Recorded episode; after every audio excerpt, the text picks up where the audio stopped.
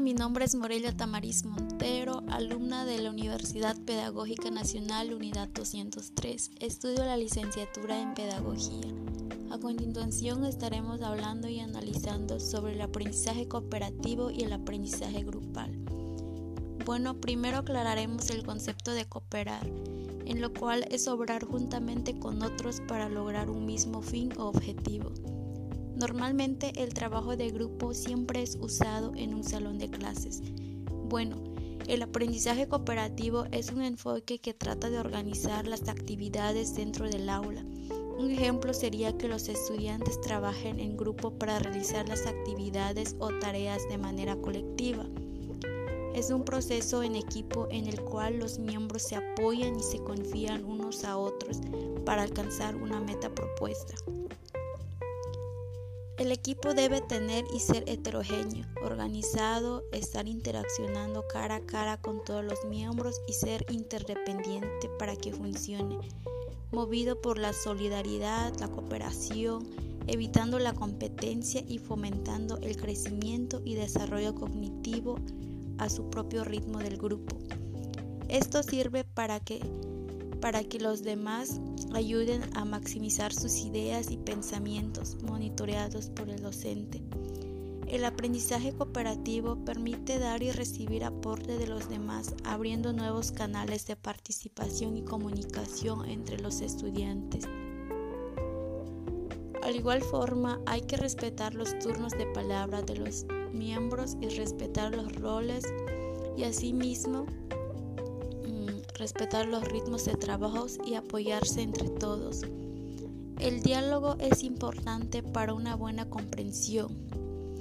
Esto se debe a que se ponen en fuego toda serie de destrezas, se propicia en un clima efectivo.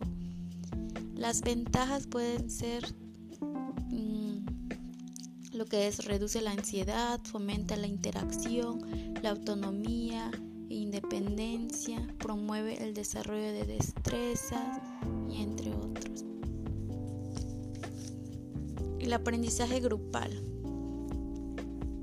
es una concepción de aprendizaje que utiliza una vía esencial al grupo para la construcción, reconstrucción de conocimientos y del desarrollo de personalidad de sus integrantes. Su objetivo puede ayudar a los miembros a conocerse a sí mismo, el conocimiento de uno mismo y el de los demás, a entenderse en él. Bueno, em, que el proceso educativo sea a menudo efectivo, agradable, mm, propiciando la creatividad, desarrollando nuevas ideas a menudo que se realicen las actividades.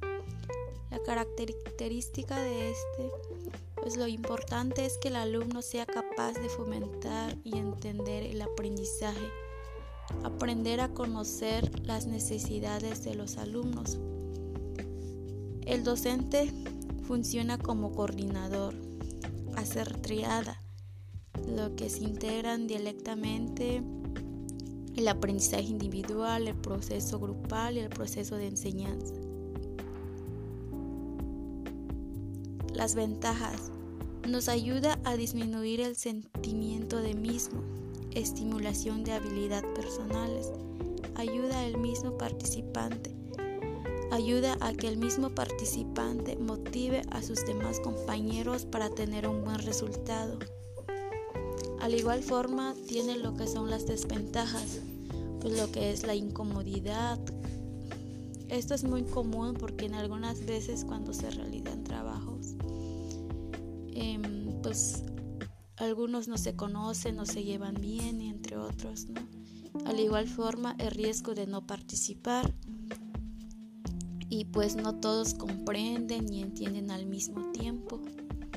Bueno, estas dos aprendizajes son de mucha importancia dentro del aula y el profesor o la profesora debe tener en cuenta en cómo trabajar con sus alumnos